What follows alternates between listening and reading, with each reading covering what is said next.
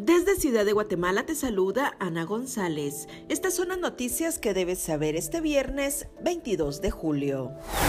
Fiscalía abrió nueva investigación contra el presidente de Perú, Pedro Castillo. En noticias nacionales, diputados presentaron una iniciativa de ley para crear el bono de Semana Santa durante el año preelectoral. Casif dijo en conferencia de prensa que es necesario realizar tres reformas a la ley electoral y de partidos políticos. Inicia cuenta regresiva para el pago del impuesto sobre circulación de vehículos. En nuestra sección de República Vive te hablamos sobre los conciertos de Ricardo Arjona en Guatemala.